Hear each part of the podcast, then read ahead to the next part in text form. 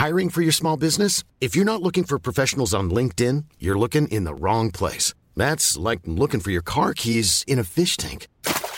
LinkedIn helps you hire professionals you can't find anywhere else, even those who aren't actively searching for a new job but might be open to the perfect role. In a given month, over 70% of LinkedIn users don't even visit other leading job sites. So start looking in the right place. With LinkedIn, you can hire professionals like a professional. Post your free job on linkedin.com slash people today. Eu sou Mário Persona e essas são as respostas que eu dei aos que me perguntaram sobre a Bíblia. Você perguntou se eu sou dizimista. Não, eu não sou dizimista porque eu entendo que o dízimo foi uma instituição ligada à lei dada por Moisés e teve seu lugar para o povo de Israel.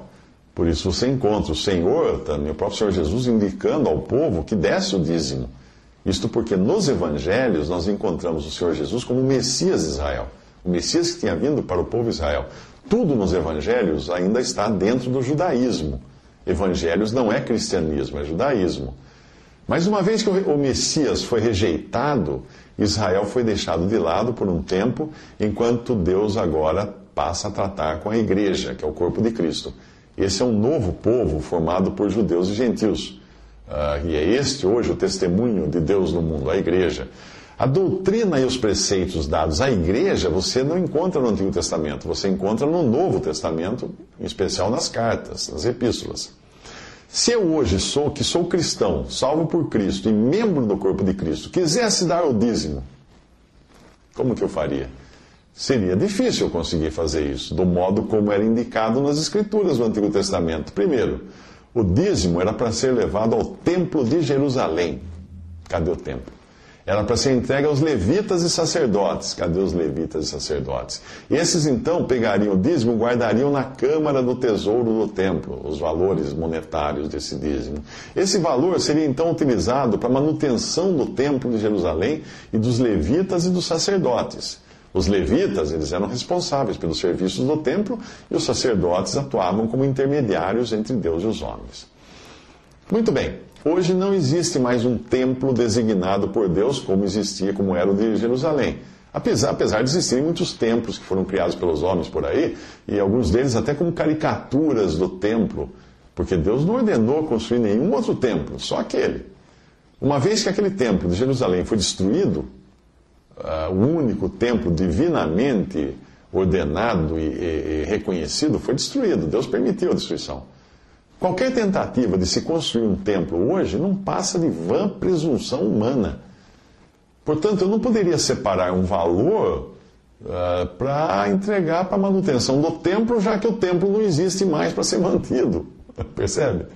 E além disso, no Novo Testamento fica muito claro que o templo que Deus agora reconhece são os salvos, coletiva e individualmente. O corpo do crente é o templo do Espírito Santo. E a igreja como um todo é o templo do Espírito também. O dízimo também era, era usado para a manutenção dos levitas, que cuidavam do serviço do templo. Bom, não há mais templo. Não há mais levitas hoje. Portanto, não existe razão para separar uma quantia para essas pessoas. Porque elas não existem e elas não vão poder cuidar de algo que também não existe. Quanto aos sacerdotes da, daquela época, hoje nós temos o Senhor Jesus como nosso sumo sacerdote nos céus. Não tem mais intermediários humanos como no passado, que precisassem ser mantidos com os dízimos.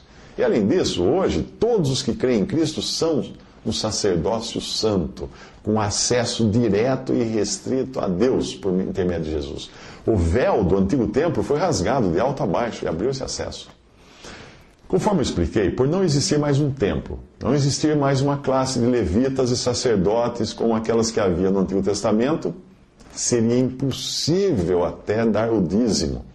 E é por essa razão que essa prática não aparece na doutrina dos apóstolos que foi dada à igreja nas epístolas. Porém, como indica a mesma doutrina, eu faço sim contribuições, ofertas espontâneas em coletas que são feitas nas, nas reuniões é quando eu estou congregado com os outros irmãos, ao nome do Senhor Jesus, todo primeiro dia de semana nós participamos da ceia do Senhor e depois fazemos uma coleta. As coletas não são públicas, apenas os que estão em comunhão à mesa do Senhor é que colocam ali um valor. Não são aceitas contribuições de visitantes. Não, não são. Ao contrário de muito que você vê por aí, né? Mas não, não são aceitas. O valor que é arrecadado nessa coleta, ele é então destinado às necessidades dos santos, que são os salvos por Cristo, e não à manutenção de alguma organização religiosa, pagar salário de pregador ou coisa assim, não. São para as necessidades dos santos. Isso você encontra também nas cartas aos Coríntios, essas instruções acerca das coletas feitas em favor dos santos.